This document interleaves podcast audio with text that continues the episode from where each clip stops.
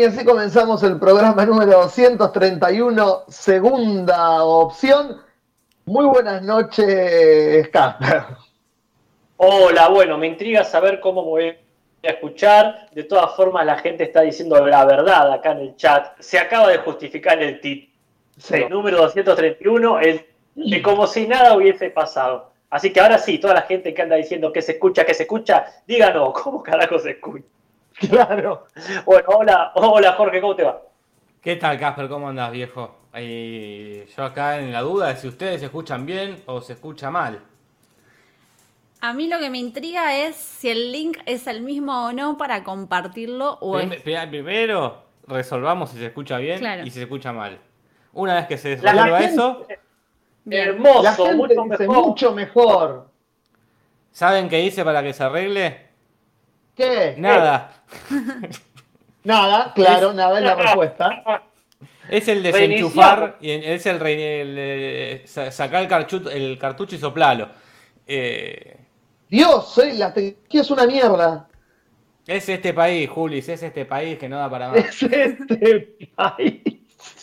No, yo ah. pregunto por el link porque estaba intentando y ahora te paso el link, Nati. Claro, para escucharlo, o sea, estaba escuchando por el auricular para ver si se escuchaba bien o si se escuchaba como el orto. Pero me puse a escuchar el, podcast que hicimos hace dos minutos, donde estábamos, donde tuvimos ese hermoso inicio fallido. Matías Parkman dice que se escucha bien Rey. Y aprovecho para saludarlo porque está eh, llegando, eh, pasando, mejor dicho, los 50.000 suscriptores en su canal. Así que recuerden, cualquier persona de esta comunidad que quiera ir a redondearle más el número, lo va a acercar otro paso a la placa de los 100.000 suscriptores. Así que, la verdad, Parkman, te felicito y anda por más que lo mereces. Ay, ya que están, yo estoy por llegar a los 50.000 también. Así que si quieren ir, si hay gente que está escuchando el podcast que no me sigue, vayan a seguirme. No. Estoy en, ¿En YouTube. En, Instagram. Ah. Estoy en 49.800. A ver. Voy a hacer tipo TN en redespiertos. Sí, 49, A tu abuela le va a encantar entonces. No, me encanta. 897, casi 49.900. Hay que lograr que esta noche Natalia llegue a los 50.000, así que... Listo, chicos. Hay que lograrlo, ¿eh? Tenemos una hora y media, quizás un poco menos, no sé a qué hora. Eh. Etiqueten a sus amigos en Instagram y díganle sigan esta página que es lo más. Si hoy llegamos a los 50.000, sorteamos una moto de agua. Sí, en este podcast nos gustan los números redondos, así que por favor hagan lo posible porque, porque nadie se quede con, cuánto era ciento y monedas para llegar al número redondo, ¿no? Por favor. Hemos perdido gente en el camino, así que si alguien puede ir a la comunidad, te lo transmito, a compartir este link del este último link, porque yo ya estoy como perdida, que no sé qué, qué es el presente, qué es el pasado. Yo no entiendo nada. Ya no entiendo nada. no sé qué día estamos. Yo creo que sé que es martes. Creo que el podcast a mí me acomoda la semana un poquito. Como que sé dónde viene porque mañana, porque estamos hablando del podcast de mañana, en el chat de allá es lunes. Claro, sí. Ok, hoy es el podcast, ah, entonces es martes. ¿Termina el podcast? Sí, me pasa. El, me perdí. El día que más temprano me levanto es el día que los chicos hacen el cinzo, que me pongo el celular 11 menos cuarto para despertarme, cosa que cuando arranca yo ya uh. estoy despierta. Pero es como la, única excusa que tengo para un día levantarme en un horario. Claro. No, yo no, no, no me acuerdo de lo que es levantarme temprano. No, no, yo estoy al azar, donde, donde también me ayuda los lunes a dar algún tipo de, a arrancar la semana sabiendo, bueno, lunes y todo bien, ahora que el cinzo se hace también de mañana, pero la verdad es que es, como el meme de Spider-Man y la ruleta rusa de la siesta. Sí. Yo me acuesto y no sé si me voy a levantar a las 4 de la mañana, que a veces pasa, o si me voy a levantar otro día a las 8 o, al mediodía, no sé. Todo puede pasar. Porque también es una ruleta rusa en qué horario me voy a acostar. Puede ser que me dé sueño a las 12 o que me dé sueño a las 4 de la mañana. Es imposible. Yo estoy promediando entre 11 y media y 12 menos cuarto levantarme y me acuesto alrededor de las 3, como que es mi promedio. Se me estabilizó medio ahí.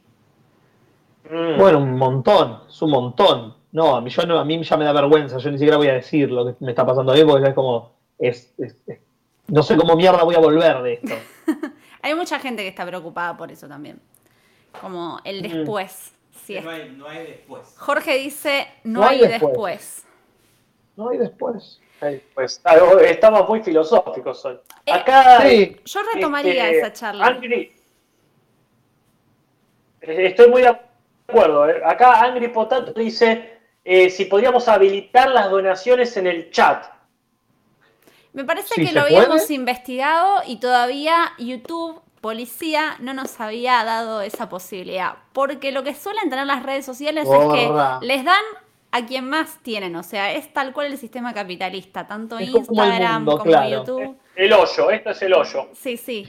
Cuantos más seguidores tenés, más posibilidades vas a tener en las redes sociales. Es tremendo. Pero, pero, y es un gran pero, sí puede contribuirse de otro lado, ¿no es cierto, Nati? Claro. Así es, porque está la posibilidad de participar de la logia, te lo transmito así nomás, poniendo dinero, quería decirlo de una forma más prolija. No, está bien. En Mercado Pago.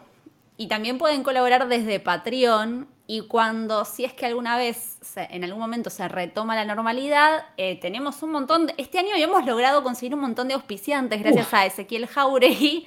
Teníamos café, eh, cómics, tazas, remeras, de todo. Y bueno, en este momento está todo parado como el país. Pero bueno, si en algún momento se retoma, habrá beneficios.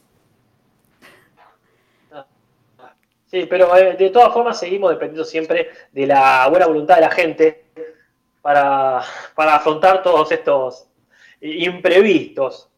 Ahora bien, me gustó, Nati, lo que dijiste, eso de retomar la charla. Claro, porque teníamos dos posturas distintas en relación al hacer y al no hacer. Como que para mí, lo que yo estaba desarrollando era que para mí el hacer es cualquier cosa que vos consideres que estés haciendo algo. Por ejemplo, prepararte el desayuno ya puede ser una meta para el día. Prepararte una merienda, hacerte un mate con yuyos, salir al balcón y mirar el sol. O sea, como que para mí todo entra en un grado de jerarquía importante, digamos. Como que no le doy menos importancia a esas actividades que a otras. Hablando en relación a una amiga que tengo que está haciendo un millón de cosas, pero ella cree que no hace nada porque no debe hacer nada a donde ella ponga un foco donde siente que eso le hace bien o si es productivo o no. Me parece que esa, eh, la necesidad de ser productiva, productivo hay que sacarla hoy por hoy, porque, o sea, es difícil, ¿no? Yo lo digo desde un lugar ahora que estoy tranquila y por momentos me agarro un mm. ataque también de ser productiva, pero me parece que hay que sacar esa exigencia. Claro, Totalmente de acuerdo, me parece que hay que tener claro que es productivo, pero como todo, esto lo, hemos charlado alguna, otra, eh, que otra ocasión, pero para mí eh, todo tiene que ser personalizado, todo tiene que ser fuera de manual, fuera de, estereotipos. Entonces, lo que para una persona es productivo, tranquilamente puede ser improductivo incluso para otra. En ese sentido hay que tener muy claras las posibilidades de cada cual y por sobre todo la expectativa de logros, los objetivos, las metas, como quieran decirlo. O sea, este, si, me parece que hay una. Acá me están diciendo de la remera. Les juro que es la más limpia, por eso me la pongo para los podcasts. Este, no es que estoy todo el día con esta. De hecho, acá tengo la remera vieja, miren. La, remera con la que arranqué el día de hoy. Esta, esta es la que, la que tiene una mancha espantosa. Acá, no sé si se llega a ver, pero tiene una mancha. Este, ah, Apenas. estoy haciendo cualquiera. Se ve limpia. Eh, bueno, tiene una aureola espantosa. Esta es la que. Claro. Eh, esa es la sucia. Esta es la que dije, ah, claro, no la uso desde la semana pasada, él. Pero sí, me parece que cada cual tiene que tener claras sus metas. En mi caso, por ejemplo, ahora estoy em, remodelando la, labor docente de maneras que siempre me quejé y siempre dije por cuándo llegará el día que pueda hacer algo útil en, la docencia eh, pública de los lugares donde trabajo y ahora encuentro que sí. Claro. Eh, que puedo darle una vuelta de tuerca que todos estos años no terminaba de darle. Claro. cada clase que. Perdón. Eh, cada clase que preparo hoy siento que está mucho más elaborada que la del año pasado, que las estaba ya empezando a perder el gusto. Claro. Claro, yo los escuchaba y veía a Casper en el, en el podcast anterior. Eh, decía que no había día en el que no haya hecho algo que, le parezca productivo. Y me acordaba que Nati vi el otro día tu historia de Instagram de borrar en la pizarra los objetivos a largo plazo y focalizarte en los objetivos a corto plazo. Y pensando en esas dos posturas, digo, ah, ok, no estoy haciendo ninguna de las dos cosas. Como que ni estoy haciendo algo que crea productivo en ningún momento del día, ni estoy poniéndome objetivos a corto plazo. Pero después pienso en lo que decimos, que por ahí es de donde se lo mire, ¿no? Como si yo digo, me hice el desayuno, ya es hacer algo.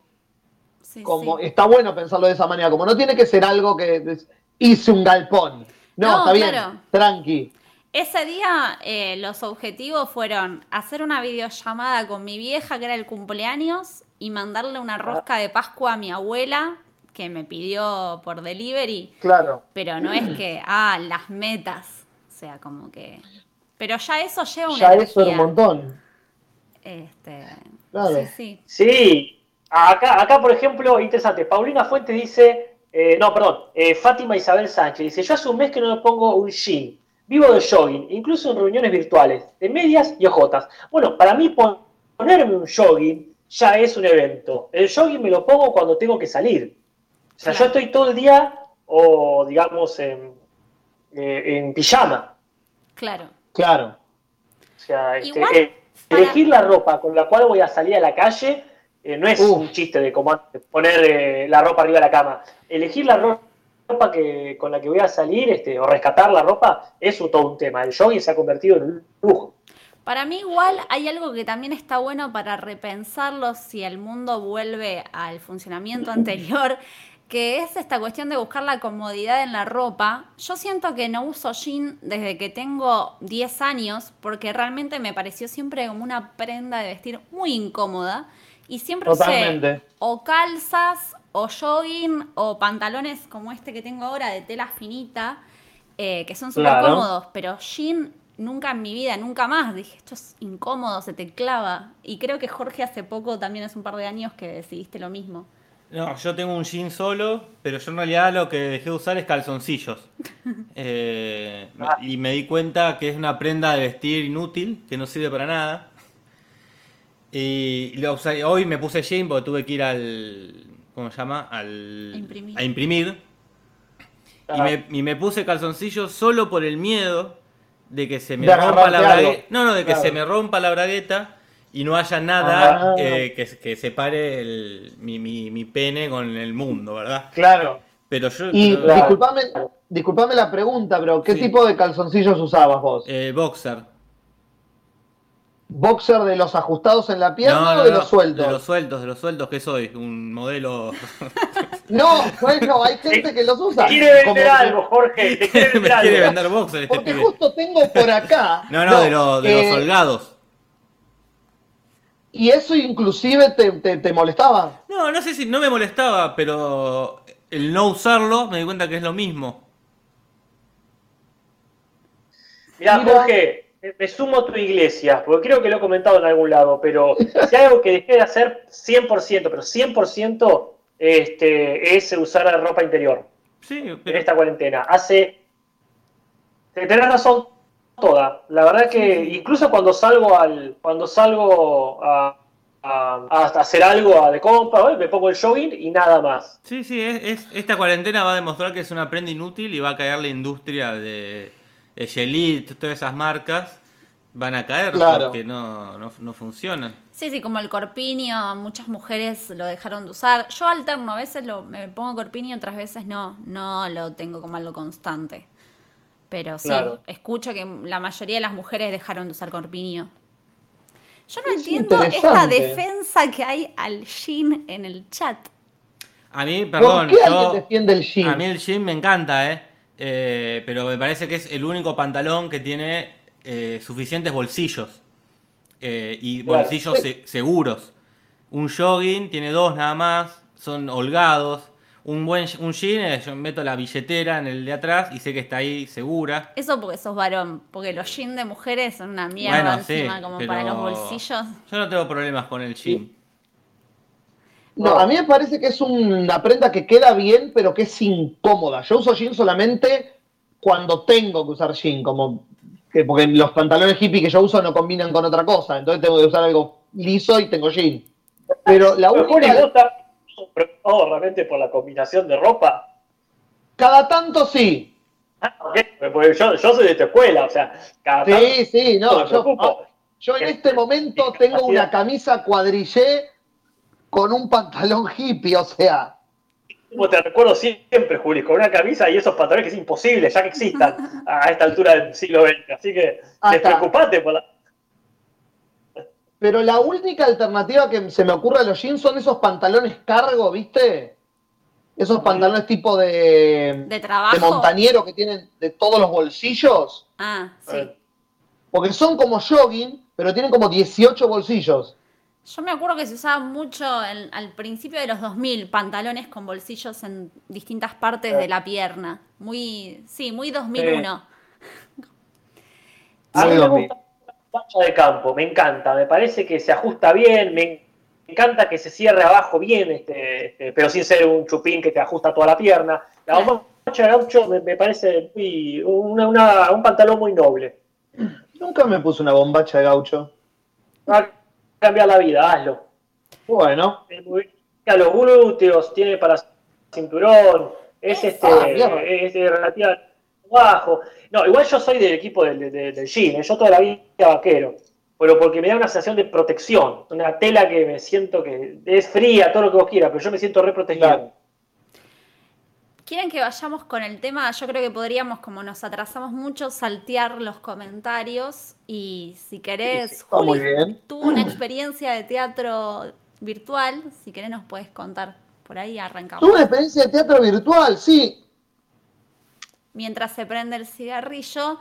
Hay muchas obras, les cuento a las personas mientras que nos están escuchando, que están subiendo sus obras, que a veces las suben y ya quedan eh, online, y otras personas que las están subiendo en determinado horario y hacen espe- una especie de función virtual.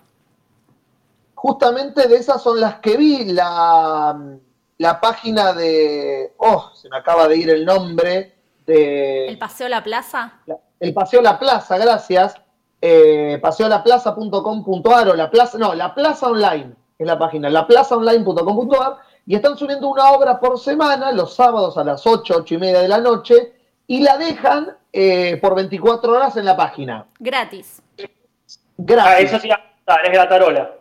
Eh, Gratarola son obras que están en la página Teatrix, eh, creo que el, el 100% ya dijeron las obras que van a subir en las semanas que siguen, y estuve revisando y todas las obras que están subiendo eh, están en la página esta Teatrix, que sí es paga, es como el Netflix teatral argentino. Y a partir de este sábado empezaron a subir obras eh, todos los sábados 8 y media por 24 horas gratis en su página. Eh, y no es que las empiezan a transmitir y si vos entrás o, eh, 8 y 40, la obra está empezada 10 minutos. La suben entera y en esas 24 horas vos podés poner play cuando quieras y empieza la obra. No es como en este momento que es una transmisión en vivo. ¿Y Claro. qué onda? ¿Qué viste los vecinos de arriba? La obra que vi fue Los vecinos de arriba, una obra argentina dirigida por Javier Dolte eh, y eh, protagonizada por Diego Peretti, Florencia Peña, Rafael Ferro y Julieta Ballina.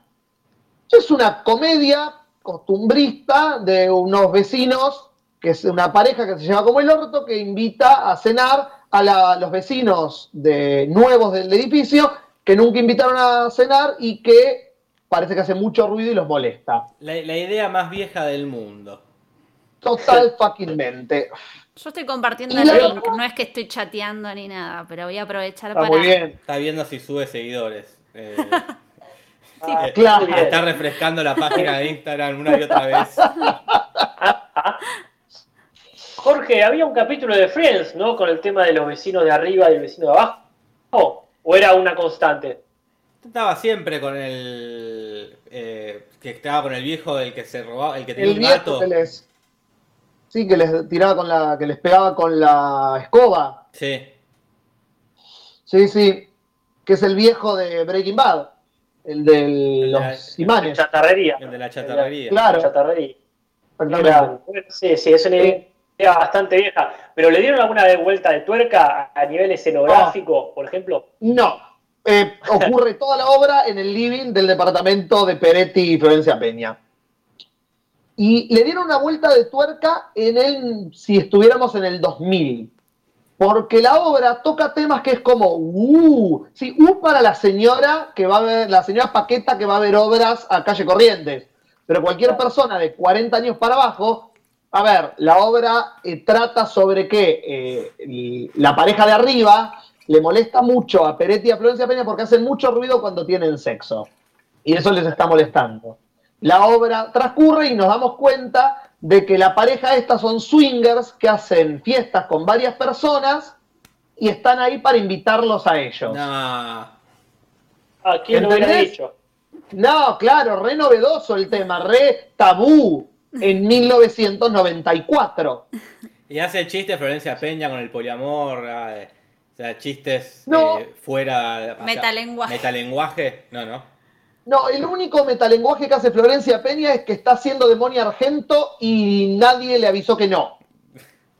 Claro. ¡Ay, no! No. ¿Y Peretti Que no, quién hace? para-. Peretti hace, Peretti hace de un mal actor, Es que está, Peretti hace de un mal actor que lo único que sabe hacer es gritar. está siendo un ¿Cómo, mal Jorge? actor. Él perdió todo, él dejó todo en los simuladores. Ah, No, en, en terapia me parece que lo dejó. Bueno, en terapia, en, en- en terapia ahí. Claro, fue algo más cercano. Sí, sí. Ya no es el mismo Pero-. Che, hablando de Moni Argento, vieron que tenían todo vendido y ahora es como que se tienen que meter todas las entradas en el culo. ah, Qué hermosa Es ironía. como, no son todas malas noticias, no. Claro, exactamente. Algo bueno sale de todo esto. A mí me da un poco de cosa igual, porque mucha gente laburando, calculo. Sí, bueno, No, ah, oh. La conciencia de clase de Natalia, la puta madre. Bueno, no pude, no pude entrar. No pude entrar en son los que esta. primero se van a levantar. Totalmente.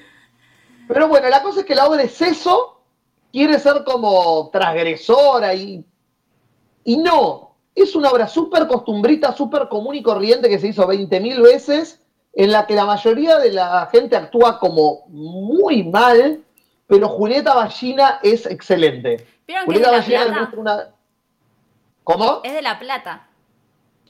Es de La Plata, hizo la escuela de teatro, el año, este, el año pasado vino a la escuela de teatro a dar una charla Sí, en el aniversario de la escuela, que dicen que estuvo muy bien, sí, sí. y es la única que actúa eh, como con matices, como que la mina va, viene, sube, baja. Los otros tres gritan y están a 100% todo el tiempo y es como, no, Sí, sí, sí. no es, no, no es atractivo teatralmente ni, ni- ni visualmente. Nosotros vimos hace un tiempo una película así de swingers que era con Carla Peterson, Minujín, Ah, sí. Julieta Díaz De- Julieta Díaz Y Adrián Suárez. y Suar. Ah, y Adrián Suárez, vos lo borré. Dos. Sí. Y me Lo, imagino, lo contaron en el podcast. me imagino Sí, que ves. Dijiste el otro día. Hace como No sé qué dije. dos Como años. el otro día. En Al un fin. podcast. El tiempo es todo el tiempo. Y siento que va como por el mismo lado. Sí, totalmente. Son típicos de las series de Suar, como la película esta que se iba a estrenar de Ah. la que el tipo que tiene dos mujeres.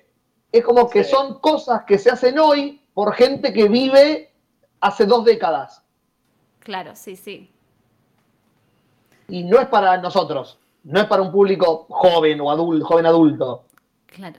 Sí, sí, para Es para gente que todavía se sorprende con esas cosas. Claro. No la bueno, recomendás entonces. No. ¿Sabés cuál es la próxima, Julis? La próxima es una obra más vieja del 2011 que se llama Filosofía de Vida, que parece mucho más interesante porque es con Alfredo Alcón, Rodolfo Bebán y Claudia Lapacó. Mm, Sí, ya sé, el Jorge. olor a Ya sé. naftalina. Bueno, pero ahí está la la- diferencia entre ustedes dos, como que a Gastón le gusta como esa, esa cosa del teatro y los actores grandes. Sí, Como que por ahí él sí. Sí, sí. lo disfruta. Filosofía de vida. Filosofía de Vida es una obra de dos filósofos que se juntan a charlar, que tuvieron un enfrentamiento hace años y no se hablan. y uno lo viene a invitar al otro a ser parte de una asociación de filósofos y eh, A hacer swinger. con Claudia La Paz. Era todo el teatro la- argentino es ver, igual. El teatro Quiero argentino deviene lo mismo. Así que bueno, Casper y yo eso vi- es lo que vimos poco ortodoxa y Jorge vio el primero. Sí, es cierto. Puede Ah. hablar del primero. ¿Vos la viste toda, Casper? Sí, ¿no? íntegra. Tampoco es mucho, son seis capítulos. Cuatro. Cuatro. Claro. Sí, sí, cuatro. Cuatro, nada. Sí, sí, pasa volando. De hecho, yo nunca presto atención a cuántos capítulos. Va, no suelo prestar atención cuántos eran. Y como que fue el último y dije, ay, terminó. Me quedé como. Creo que el otro día hablaba de esa misma sensación de pensé que iba a haber más. Y terminó. Claro. Ajá. ¿Te, No, a mí me pasó. sí. ¿te Perdón, gustó? Nati. A mí me gustó mu- mucho. Sí, a mí también. ¿Qué ibas a decir? A mí me pasó. No, hablando de los capítulos, a mí me pasó que vi que en el cuarto ya se empezaba a resolver la cosa y digo, uy, ¿cómo van a estirar esto? A no sé, No. 10 capítulos. Y ahí me fijé y dije, ah, no, está bien, es cortina, bárbaro. Sí, yo hoy justo estuve escuchando porque es bastante polémica la serie. Algo de esto chusmeamos el otro día con esta cuestión de que como habla del mundo ortodoxo judío y justo el punto de vista es de una piba que está sufriendo la opresión de ese mundo, hay mucha gente que está diciendo, ah, estás mostrando lo peor del judaísmo. Entonces me digo que fue polémica en ese sentido, que hay gente que no le, no le está copando tanto la serie. Pero Más yo, vale. habiendo visto toda la serie, con- primer, el primer capítulo medio que te deja con esa sensación de, oh, va por este lado. Pero después viendo todos los capítulos, me parece que mm, la serie va compensando un poco esa idea y no vamos, o sea, muestra casi todo lo malo, pero también muestra como una necesidad desde adentro mismo de cambiar ciertas cosas, sobre todo en la gente joven. Para aquellos que no la vieron, ¿de qué trata la serie? La serie trata de una chica que se llama Esti, que es criada en una comunidad de judíos ortodoxos en Brooklyn. Nombran el barrio, no sé si Casper te acordás del nombre, pero es como más específico no. el nombre de ese barrio. Y- no. La piba tiene 19 años y bueno, vive toda esta cuestión de que te casan con matrimonio arreglado, repiba, al toque que te casás, ya te presionan para que tengas hijos. Y bueno, y ella está sufriendo toda esa opresión y se escapa de la casa y se va a Alemania. Ok. Como que pasa de un extremo al otro. Porque Un judío que se escapa y se va a Alemania. Eso puede terminar mal. No, pero esto Es lo que es, dice- es contemporánea la serie, ¿no? Sí, sí, sí. Sí, sí, no, no es que pasa en el 45, Julio. No, no, sería raro. Pasa ahora que ya, no idea. que ya no hay más nazismo. Sí, está esta Claro. cuestión de ella revivir un poco toda su historia. Como que todo el tiempo muestran eh, que los judíos ortodoxos tienen toda la historia muy a flor de piel constantemente. Y cuando se Claro. va a Alemania, ella lo vuelve a revivir. Por ejemplo, se conoce un grupo de estudiantes de arte, enseguida ella como que se integra a ese grupo y se van a bañarse a un lago, que por ahí, Casper, no sé si te acordás bien el nombre de ese lago, que era como que atrás había una mansión donde mataban judíos. Entonces ella dice, Sí. ah, y se están bañando así nomás, acá en este lago, están jugando al paddle, pero acá mataban gente. Y bueno, el pasado es pasado y ahora lo usamos para venir a veranear. Como que ella empieza a revivir y a transitar todos esos espacios, eh, a revivir su historia desde otro punto de vista. Como que muestra que en su comunidad lo tenían todo como muy sufrimiento, sufrimiento, dolor, y que va a Berlín y es Claro. todo lo contrario. Va a fiestas electrónicas, va a un conservatorio de arte, es como todo hermoso. Estoy hablando Sí. mucho. Ah. Ah, No, no, no, está muy bien. Aparte, no, no sé si Jorge tiene algo que decir del primer capítulo más que nada, que es el que vio. ¿Qué onda? ¿No te gustó? No, no me, no me gustó, no, no me atrajo como mucho la historia. Eh, Vieron como yo soy, aparte de medio antisemita, Eh, No, no, no. La cosa con judíos a mí medio que un poquito de rechazo me da. No, como que no me... no, mirá, dos cosas. No me atrajo mucho y Nati la siguió viendo sin avisarme. Entonces, como, bueno, Ah. como que Nati tomó la decisión de que no la mire más. Pero creo que no, Estás afilado por. no, no era un mundito que me, que me generara eh, interés por seguir viéndolo. Eh, a, mí al revés. A mí, a mí al revés. Me, me gustó más que nada por el mundito. Después empezás a empatizar con los personajes y todo lo que vos quieras. Pero eh, el mundito judío ortodoxo. Estos son ultra ortodoxos. O sea, son la ortodoxia de la ortodoxia. sí. Claro. No es que son ortodoxos, no dice como los de 11 que van este, con la equipa y dice, ay, son judíos ortodoxos. Bueno, en realidad, una cosa es el judío tradicionalista que mantiene tradiciones, y estos son como que frenaron, se frenaron la cultura en un momento y con suerte te dejan tener un teléfono celular sin internet. Sí, O viste sea, que son cuando casi, ¿cómo se llaman esto? Cuando arranca te muestran todo el mundo tan bien detallado y toda la cuestión de arte y fotografía es impecable y dudás, decís, esto es, eh, es en la actualidad, es un mundo inventado, como que me pareció, me pareció mucho como el de Handmaid's Tale, donde es toda una, una distopía y tuve que ir a googlear a ver cómo eran los judíos ortodoxos para ver si era real o era algo fantasioso. A mí me pasó eso, al principio pensé que era tipo una, una distopía. Como Ah. a los Tale, como, ah, bueno, mirá que, qué ocurrente. Que lo volvieron a usar peluca, bueno, me parecía todo como... Y Claro. después, qué sorpresa me llevo que no. Está mi madre Claro. escuchando, María Sáez. Mirá. Sí, porque bueno, ella la vio. De hecho, fue una de las que me recomendó la serie. A vos te hacía acordar a los Amish, decía. Claro. Bien. Sí. Sí, no bueno, sé qué, en- eh, a los En menonitas. Netflix, a los menonitas. Los En Netflix hombres- hay un documental también. de la serie. Otra De cosa. la serie, o no sé si es de la serie o porque Nati, mi novia, lo- la vio toda la serie, le encantó y también vio que hay un documental, pero no sé si es de la serie o del mundillo. Hay un capítulo que es backstage. Quizás ese vio que hablan de la Por ahí era autora y como decía Meli Mancilla en el chat, te cuentan que es una historia, está basado en una historia real. Después tiene un montón de cuestiones que le sumaron ficticias, pero está basada en la historia de la autora, que lo vivió Ah. en la actualidad también. La autora tiene nuestra edad, es re joven. Como que yo me imaginé siempre una señora grande y cuando la Claro. es una mina re joven, quizás más chica que nosotros. Causa gracia los comentarios que dice, los Amish son trabajadores, no como esos vagos menonitas. Se abrió una grieta entre No Amish sé la y diferencia. menonitas. No sé cuál es la diferencia entre Amish y Menonitas. Pensé que eran lo mismo. y parece que Yo unos son también. trabajadores y otros son unos vagos. No. Son los peronistas de los Amish, son los menonitas, Claro. parece. Claro. ¿Cómo es esto? Los No, mira, a mí me- menonitas.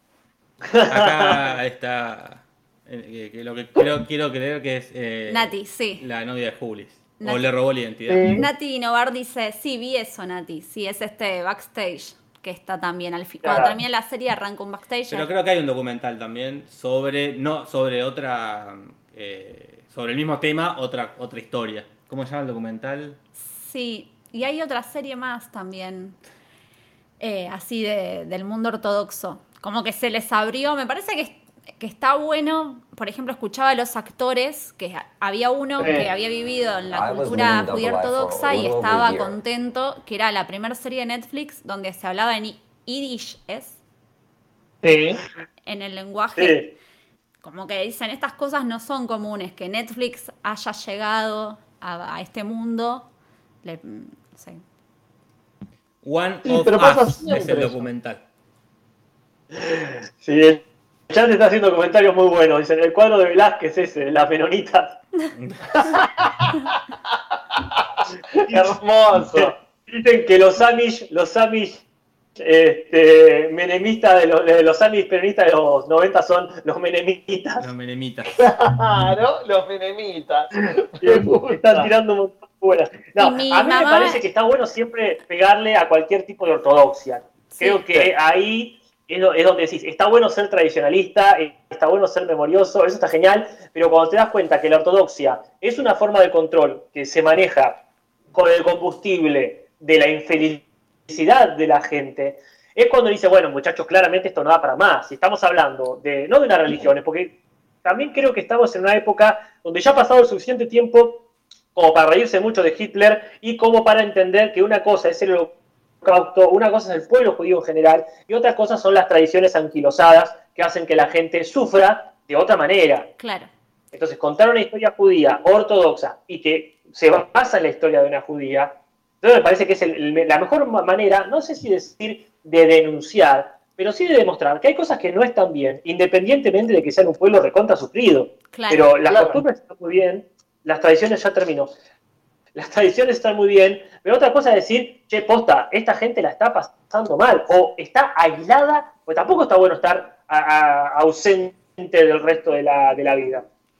Shitzel es la serie también que están recomendando mucho, que ahí mi madre la está poniendo en el chat, y ahí justo escuchando Futurock también la recomendaban, que es, actúa la chica también de poco ortodoxa, que hago un paréntesis, es grosa, una bomba, actriz zarpada, cantante, o sea, zarpada, una promesa, una apuesta a futuro, o sea, es como, no sé si a Casper creo que compartís, pero me parece como que es muy expresiva, muy talentosa la actriz. Sí, sí, y es re difícil lo que tiene que hacer, porque la verdad que ahí este, eh, tiene que concentrar, concentrar, o sea, está reprimiendo todo el tiempo, este, y así todo, como que, sí, es re expresiva todo eso. Ahí, este, también está bueno saber, a, mí, me, a mí me gustó mucho la serie, quizás porque tuvo cuatro capítulos nomás, o sea que no me dio ni tiempo de llegar a, pudrirme, pero, sí me parece que está, eh, es muy inteligente donde pone el foco. Eh, toda la parte que ella finalmente se saca la peluca en un, en un lago donde antes eh, morían alemanes eh, en diferentes momentos de la historia, la, ponen en el marco justo para, para actuar con lo mínimo y sin embargo que, sí, te, crearon todo el contexto para que todo lo que haga a partir de ahí va a significar algo. Sí.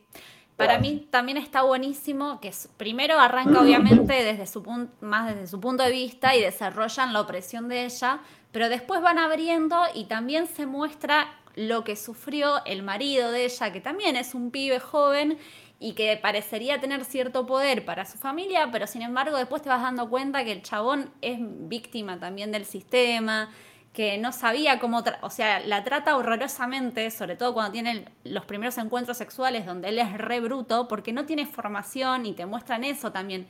Y el chabón recién en Berlín, es muy linda esa escena, ve una película de una pareja y él como que intenta copiar los gestos de la pareja en la película.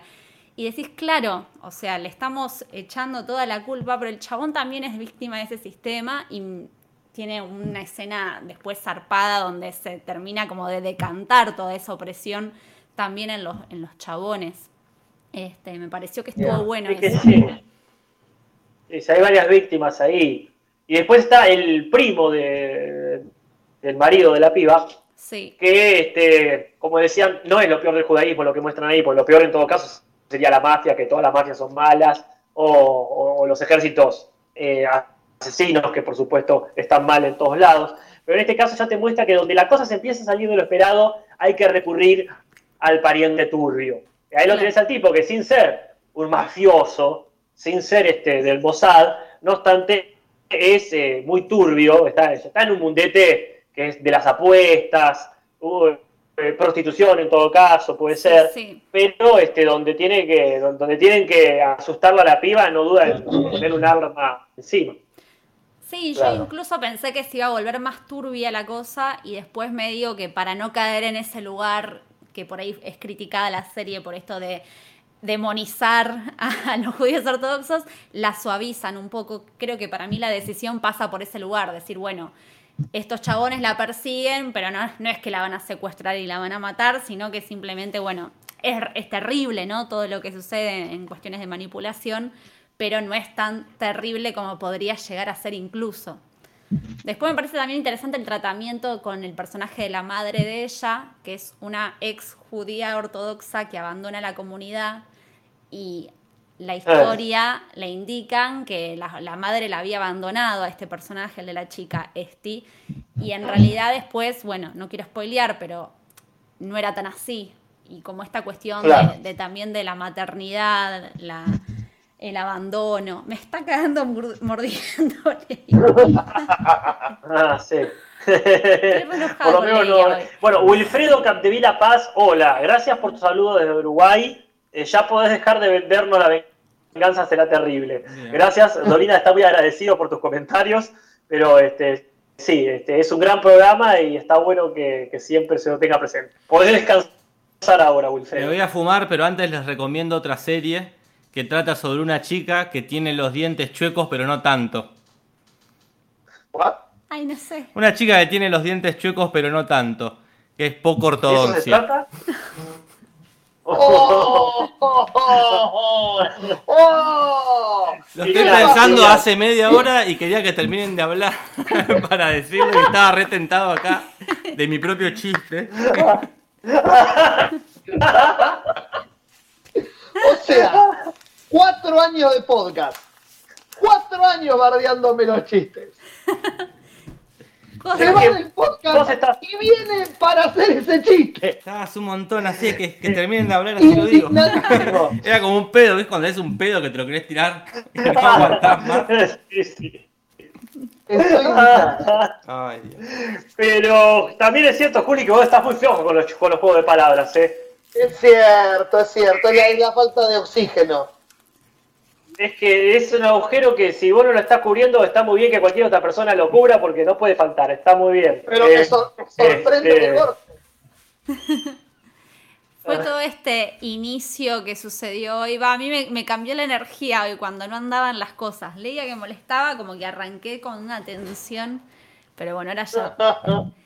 Eh, ah, y habían. pero- otro podcast. ¿Cuántos seguidores vas, Nati? Juli García dice: Para ustedes que escuchan Futurock, eso es re humor amoriner. Ja, ja, ja. Ay, no entiendo. No entendí. Me perdí la referencia. Quedamos afuera. eh, Sí, sí. nerd, humor nerd, ¿qué dijo? Amoriner, creo que decía. Y de Amorín, de Juan Amorín. Amorín. Ah, pero yo justo, Amorín está a la mañana, ¿no? Sí. Justo, mi, mi relación con Futurock arranca de una a 6 de la tarde. Me pierdo toda la mañana. Está muy bien. Pero bueno, en fin, sí, bien. un poco ortodoxa, un poco ortodoxa, pero muy recomendable. Así Sí. que este, denle un gusto. Insisto, cualquier serie que nos haga replantear hasta qué punto está bueno mantener ciertas tradiciones, eh, que, eh, es digna de verse o por lo menos de conocer. Así que bien, viene ahí. Claro, sí, sí. Pero no es lo único que vimos, ¿verdad? No. De las cosas planteadas eh, para hablar, después ya podemos hablar de cosas más libremente. Porque no, no sé qué. Yo vi el último, el primero de Killing Eve de la nueva temporada que arrancó. Ah, ya arrancó. arrancó ayer y estoy Mirá. como re así ex- expectante con Killing Eve. No sé si. No, no la chusmearon, ¿no? Esa serie la recomiendo no, un montón. Y sobre todo era para la cuarentena porque tienen dos temporadas enteras y la tercera que se está dando ahora. O sea, como que es ideal. Bueno, acá en el chat, hablando, hablando de cosas que vimos, acá el chat, eh, Iván Petino pregunta si van a hablar de Better Call Saul, porque algunos en el chat están como tirando comentarios. La semana que viene. La semana Ayer que viene ya termina la serie. le dedicamos Ayer fue el anteúltimo capítulo. Zarpado el capítulo. Pero lo dejamos todo para la semana que viene. Sí. La semana que viene se habla Así con spoiler. Seguramente. Eh, Ah, la gente pregunta si vimos Rey Tigre. Claro, ese habíamos hablado en el chat. ¿Ustedes habían visto algo de ese documental? yo no, Jorge y Nati. Jorge Nati. Vimos el primero y nos, Sí. nos pareció re atractivo el mundo que presenta porque mm, son de unos tipos que tienen parques con tigres y cobran entrada para que vos visites los tigres, pero en realidad son fanáticos de los tigres. Tienen s- 60 tigres en un parque. Y, mm, y bueno, y te va mostrando todo el mundillo de estos tipos. Pero el segundo capítulo me pareció como muy repetitivo y Dos- la 200 tigres, Nati, disculpa que te corté. 200 tigres, gracias. A la Oh. pelota. Y, Uno para cada día del año. Claro. Claro. Y el segundo capítulo se me volvió muy reiterativo y lo abandonamos. Como que, no sé, hay- Ah. hay gente re fanática que la está recomendando mucho. Están todo el mundo haciendo memes y cosas con como que salió el documental, es una serie documental. Claro, es que el Y- personaje, el protagonista del documental, el Rey Tigre, es muy genial porque es todo lo que está mal en el, en el mundo. Porque es eso, Claro. es eh, colecciona tigres, tiene ahí 250, que es, que es ilegal, pero también se lo permiten, tiene armas, manda a matar a una proteccionista que quiere boicotear el coso, también parece que trafica drogas, como que es todo el, Ah. To- todo lo que está mal en. Estados Unidos. Eh, Si acá Julián Barceló Acá- pone, son re mafia los de Tiger Claro, King. sí, sí. porque como que le dan, matan gente y le dan a los tigres para que se los coman, para... Sí, sí, es la, es la mafia. Eh, Claro, ¿Dónde es esto? en Netflix. en Netflix. En Estados Unidos. No, perdón. Gracias. ¿En qué país quise decir? Claro. Acá Matías Parkman dice, es un documental de vaqueros gays con tigres y metanfetaminas. No puede fallar. Y no falló. No, no, le fue bárbaro. sí, sí. Porque Yo Todo el mundo está creo hablando de la pe- del documental. que por ahí nosotros teníamos la vara muy alta después del documental No te metas con los gatos o el de Abduction ah, y un par de Ah, Entonces es como que este, lo que tiene para mí es que lo alargan mucho. Como que no, no te genera tanto el misterio, sino como que simplemente es información, información, información. Que es bizarrísima, ¿cuánto- pero Claro. igual capaz que me ¿Cuántos equivoco. capítulos tiene? No sé, No, no sé. capaz que me equivoco igual y después levanta. Pero, Claro. ¿ustedes vieron algo más? sí, No. yo vi Onward. Vi este, no sé cómo se llama en castellano. En guardia. Eh, será. Sí, bueno, supongo. Eh, es este, la historia, es una película animada de Pixar, la típica de Pixar, que son dos Ah, hermanos. Onward. son, eh, eh, es Onward, no, Onward, Eh, Onward, claro. Yo entendí eso. Onward, ¿cómo se llama? Onward, como para adelante. No, digo, la ya- traducción. ¿Cómo, cómo se llama? Duendes mágicos. Perfecto, son dos duendes que no, no tan mágicos, porque es un mundo donde había magia hace mucho tiempo, en las épocas en que las criaturas dominaban la tierra con sus poderes extraordinarios, pero empezaron a inventar la electricidad, qué sé yo, qué sé yo, y se puso Unidos, se llama. Nada que ver, gracias Gachi. Fernández y Marcelo Antana. Unidos, buenísimo. Este, eh, entonces, este, eh, aparte de su juego de palabras, ¿no? Eh, ¿Cómo se llaman las varitas mágicas? Wand. Ah, Wand. No, claro, no es un Wand. Es un Wand. No, bien. Eh, entonces, este, se, se acabó la magia, como que nadie da pelota, y uno de ellos descubre una varita, una vara que tenía el padre, y este, la usan para revivir, aunque sea por un día al padre. Eh, Pero bueno, tienen que hacer alta gesta para eso. Lo bueno es que claramente busca y logra romper estereotipos. Creo que las voces en inglés son eh, Chris Pratt, o Sí. algún otro Chris. Sí, y, Chris Pratt, y- sí. y el, y el último Spider-Man, me parece. Tom Sí. Holland. Ese. El pibito. Eh, el pibito, sí, el pibito. Hacen muy buena dupla. Este, y tenían esto de que eh, eh, buscan romper con. El flaquito es Spider-Man, quiero decir, Peter Parker, es el, el- Sí, sí. el loser de la escuela. nadie lo jode, pero ti- tiene esa actitud de Peter Parker. Y el hermano es el grandote, pero que es el, grandote que, que te maneja una, una camioneta pintada como si fuese la de, la de. ¿Cómo se llama esta banda? Los que cantan la historia del mago y el hada. Rata Blanca. Eh, Bata Blanca. Gracias, Jorge. Entonces tiene esa, el, el pibe tiene esa onda, como es nerd, pero también este eh, medio metalero. Y van a hacer toda este, esta gesta como si fuese una aventura de rol. Y, está bueno porque realmente es alevosa, pero, eh, pero bien lograda, la intención de meter todos los personajes femeninos posibles, más que nada para compensar a los dos protagonistas que son masculinos. Entonces, bueno, hacen un intento y también tienen, según se dijo, el primer personaje de Pixar abiertamente gay, que es una policía absolutamente secundaria, que en un momento dice, sí, la hija de mi novia es igual, y listo. pero ya eso pasó para desatar la controversia y que en Arabia la prohíban, en algunas partes, no, no quiero generar, que en Rusia corten ese pedazo, entonces bueno, ya con eso alcanzó para poner el grito en el cielo y hacer quedar bien al catolicismo, porque la verdad que este, te, demuestra que comparado con otras culturas, nuestros retrógrados están a la vanguardia. Claro. El otro día. Sí, se hizo un silencio y yo iba a meter así un comentario por comentar algo.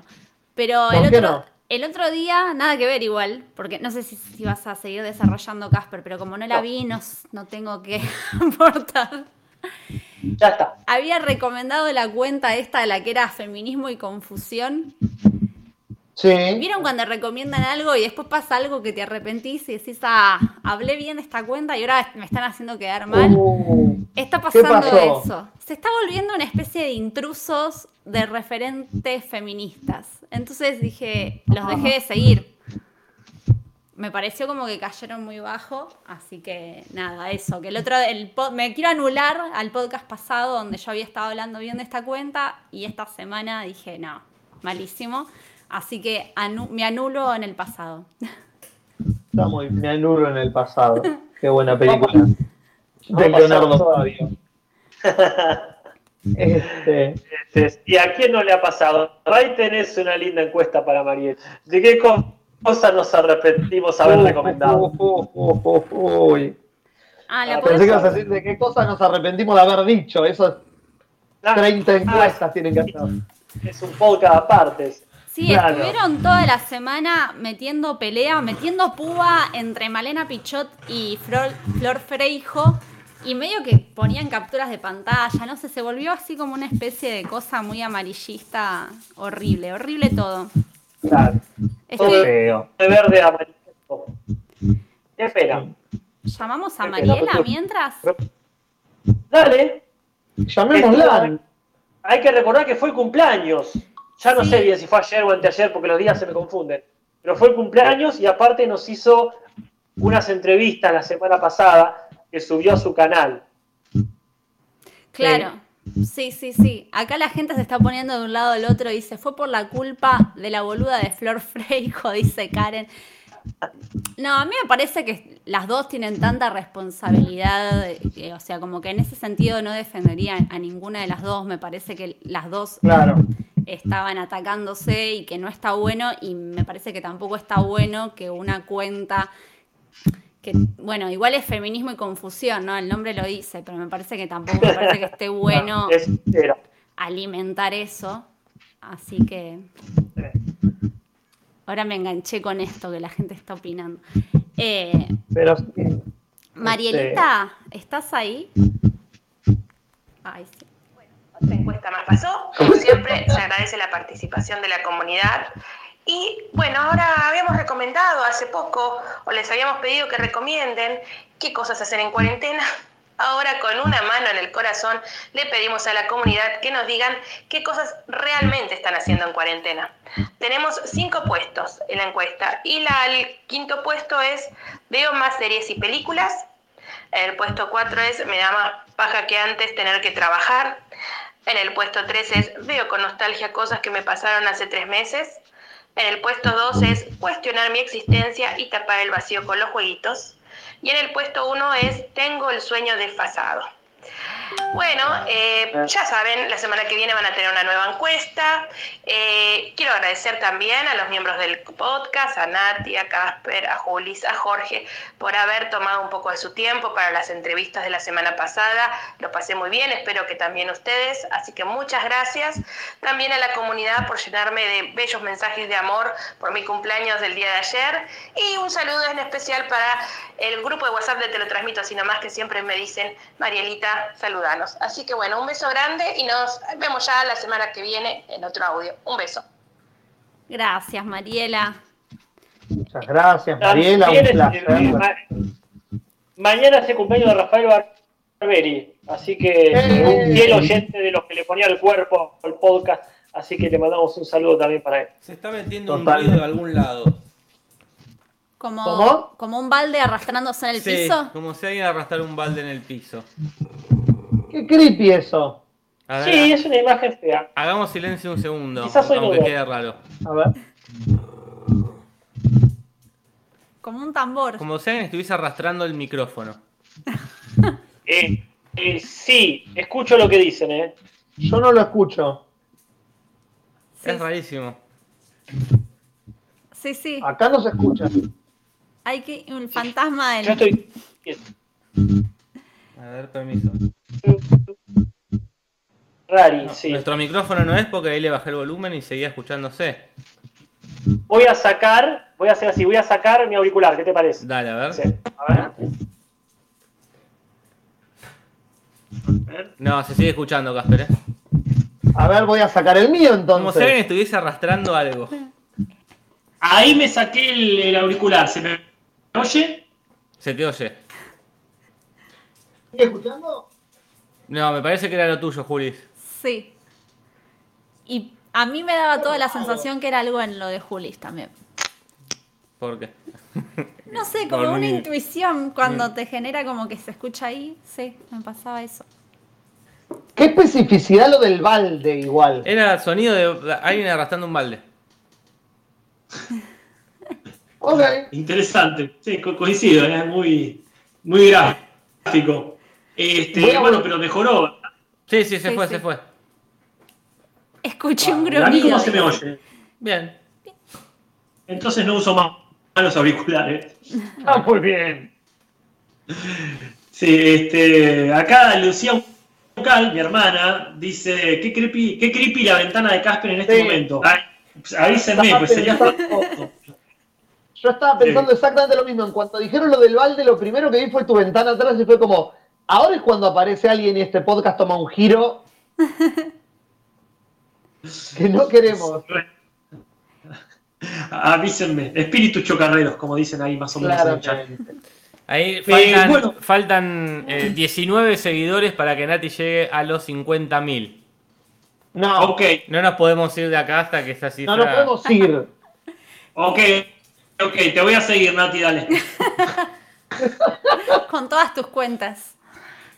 Vamos, chicos, ahora Bueno, que- Instagram. Igual, Sí, No, no lo voy a ver ahora porque no quiero tocar el celular, pero fíjate si el Cinso te sigue. sí, creo que sí. Sí, sí, creo que sí. ¿Esto Claro. cierra con el festejo de los 50.000 seguidores o no cierra? Igual está Este con- es el...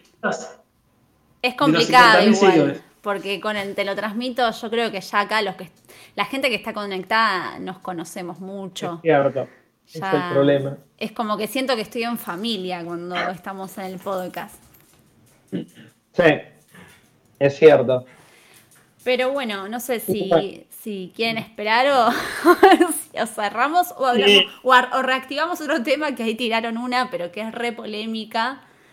¿Cuál, cuál, cuál? La de lo ¿qué Pilato y Bublé. Tiraron en el chat. Uh, Sí, eh, yo no, no sé quién es él. Él es un cantante de jazz canadiense, así que es internacionalmente famoso. Es una especie de estrella, tiene la estrella de Hollywood.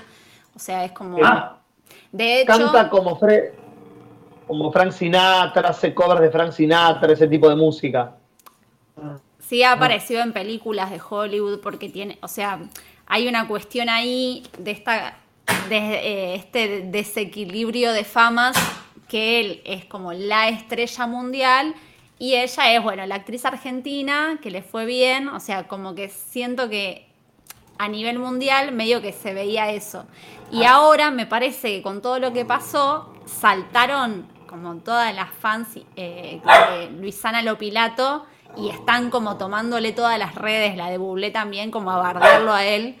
Como que me parece que le pegó una inyección ahí de adrenalina a ella Sí. con todo lo que pasó. Mi Instagram en vivo está en este momento en la pantalla. Está el Instagram de Nati en la pantalla. ¿Cuánto vas? Ahí va 50.000, Nati, ¿eh? Ah, llegué. ¿Cómo? Mirá, yo creo que ¿Llegamos? llegó. Fíjate, chumea bien ahí, pero... En, en- Ah, Ahí, sí, ¿eh? llegué. Igual me da un miedo cuando está ahí clavado porque es como que siempre ¿viste? Ah, sí, sí. bajás. Pero bueno, por un rato. los- Por un rato por un- tuviste 50.000 y por un rato eh, fuimos re despiertos. Claro. que eso es lo que, lo que importa. La cuestión es, para que no quede tan superficialmente toda la, la charla. Ah, la gente dice que eh, ella tiene más seguidores en Instagram que él. Sí, sí. Sí, lo que pasa que me parece que, por ejemplo, lo que veo en los vivos, ella queriendo, no, él cantando y diciéndole, bueno, vamos a contar, y ella, no, no soy cantante, como que se pone como en ese nivel de más abajo que él. Y hay una cuestión Claro. como de que ella es la esposa de, o sea, va a Hollywood, alfombra roja, le ponen la estrella y ella es como la, la esposa argentina de Bublé.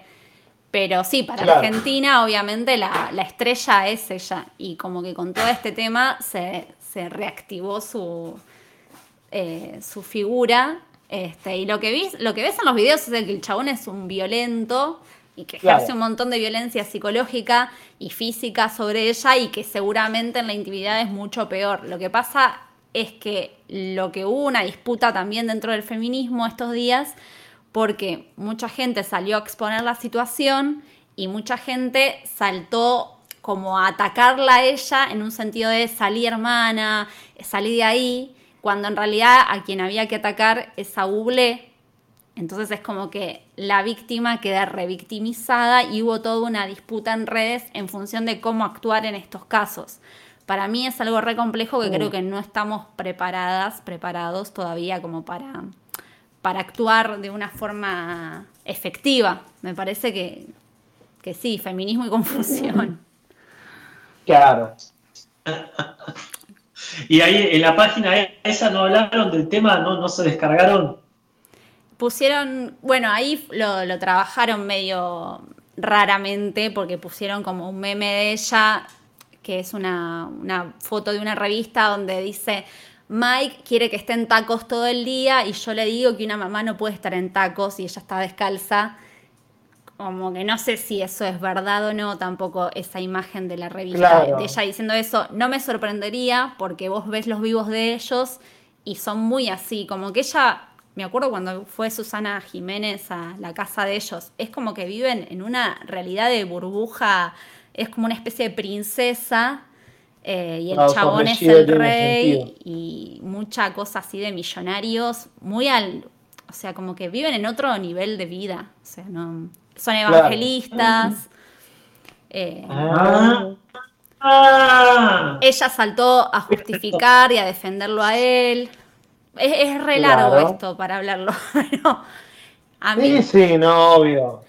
A mí lo que me pasa es que siento que es una situación donde no se puede naturalizar y que si vos haces un vivo de Instagram te tenés que hacer responsable de que está ocurriendo una situación violenta, como que no puede quedar en una cosa así de que no pasó nada, acá no pasó nada.